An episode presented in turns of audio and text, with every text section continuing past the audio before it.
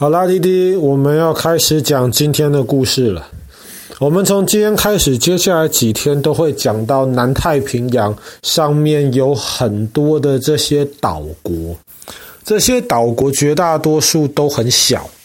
然后绝大多数也其实都是旅游胜地。我们今天要讲的这个地方叫做斐济。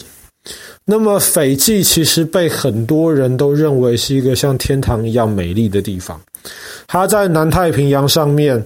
但是斐济这边基本上没有什么台风，也没有什么地震，而且这里不管是春天、夏天、秋天还是冬天，其实四季的温度都差不多。斐济有美丽的沙滩，有很多这种偏热带的水果，那么有珊瑚礁。对于很多人而言，斐济是一个可以说是那种刚结婚的那些新婚夫妻度蜜月的一个梦幻的地点，甚至连之前全世界最有钱的人比尔盖茨，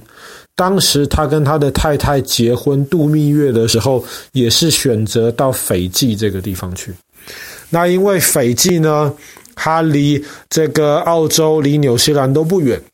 所以，对于澳洲人或是纽西兰人而言，斐济也很像是他们的后花园，是一个好像是世外桃源的一个地方。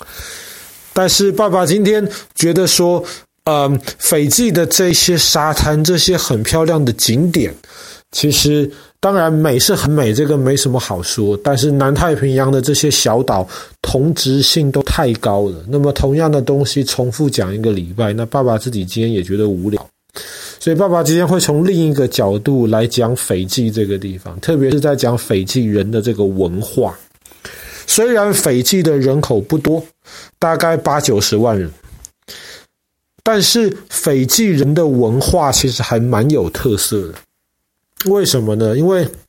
其实大概在三千年、四千年之前，考古学家就发现，当时有人他从印尼、从婆罗洲，或者是从更远的地方，就搭船到斐济这个地方去。为什么要去斐济呢？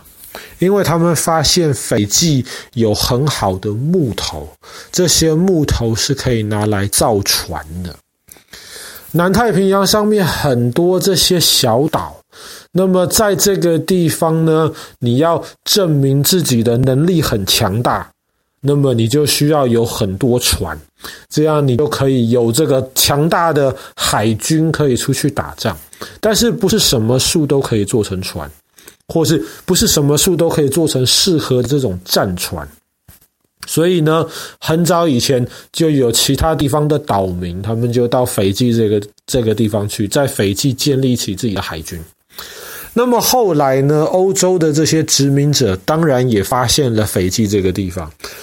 英国人后来就把斐济变成了英国的一个殖民地，但是斐济这里呢，人口不够多，所以当时英国就从另一个地方，另一个英国殖民地就是印度。然后从印度移民了很多印度人到斐济去，那么帮斐济的这个英国殖民政府去做一些事情。所以斐济这个地方呢，除了有原来的这些斐济的原住民之外，后来又带来了很多印度人，很多很多，甚至比斐济自己的原住民都还多。所以在英国当时独立了之后，呃，不是，就斐济从英国独立了之后呢，当时的这个斐济政府，他就是说要民主嘛，要投票。那么印度的移民比较多，所以投票就选出了印度的移民，就是主导了这个新的斐济政府。那么斐济原住民就很不开心，所以后来斐济原住民就发动了政变，就是嗯。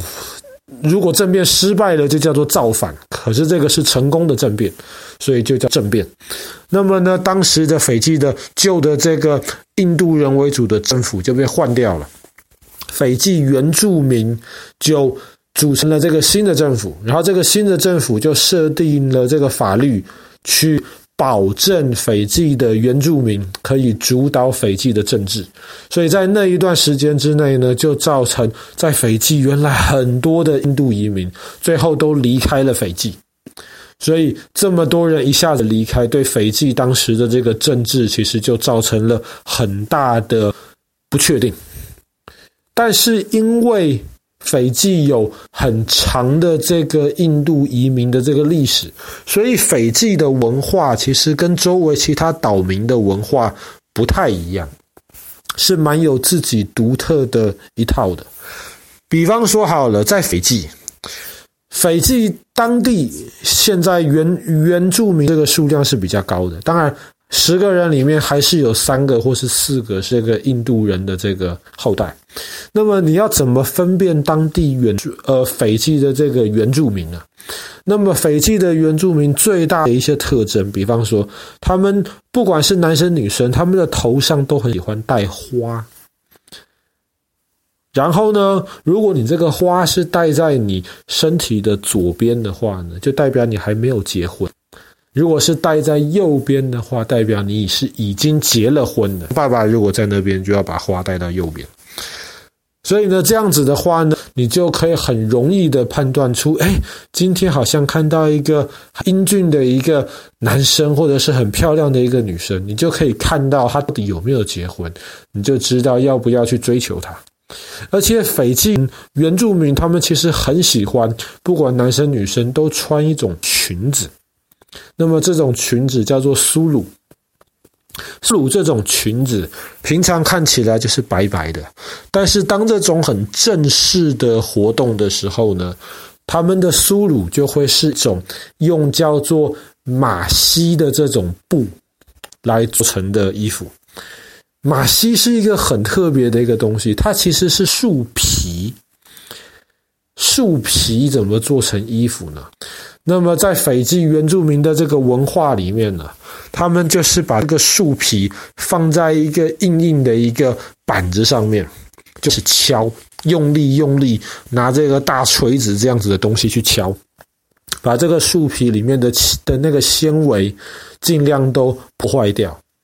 然后破坏掉了，敲软了之后呢，去煮那个树皮，有点像像那个我们以前自己试着在家里做纸一样。那我们也是把那些广告纸或是废纸拿来撕撕成小块小块，煮烂掉。煮烂掉了之后呢，它就变成像汤一样糊糊的东西。树皮就是敲完了，煮完之后也是一样糊糊的汤一样。那个时候呢，你再把它放在模子里面，它就会变成像成纸。可是这个马西的这个纸，跟我们一般我们之前尝呃尝试做的这个回，因为它毕竟是这个树皮，就是很特别的这个树皮弄成的，所以这个纸其实是蛮坚固的，它更像布，只是有这个纸的这样子的这种特征而已。所以呢，这个马西的布就这样弄完了之后呢，面去印上很多这些复杂的花纹，绝大多数是这种黑白色的花纹，但这些花纹的设计其实非常有这些斐济当当地人的这些特色。所以当有一些很重要的事情，比方说结婚，当斐济的民结婚的时候呢，他们一定是要穿着这个马西做成的苏鲁。那么，比方说，当地有小宝宝出生了，他们也是要给小宝宝围上用马西这种布做成的衣服，所以就是当地人最大的一个祝福。那么，如果你到斐济的人家去做客的话，如果你是客人的话呢，他们当地的人要怎么样能够拿出最好的东西来招待客人？他们会拿出一个辣椒的一个东西。但是，如果你觉得那个是辣椒的话，那它不是拿来吃的。那个东西确实是辣椒，它叫做卡瓦。可是这个卡瓦辣椒跟其他辣椒都很不一样。卡瓦本身不太有那种辣的味道。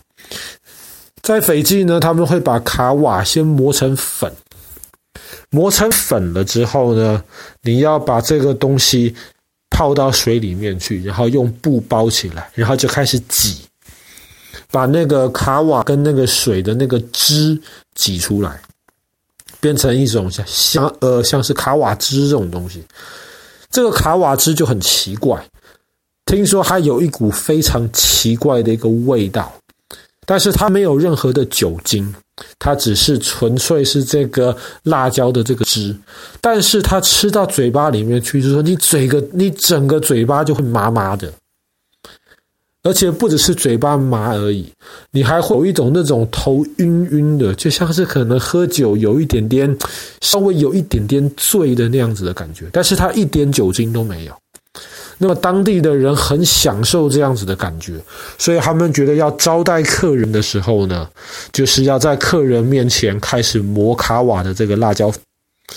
然后当地还有一个很有名的一个呃习惯，就是比方说像我们今天要要送很珍贵的礼物，我们可能会送一些宝石，特别是钻石。但是在斐济当地的人，他们不喜欢这种东西。对他们而言，最珍贵的这些礼物就是鲸鱼的牙齿。像今天我们去博物馆看到那个好大好大的那个蓝鲸，很大。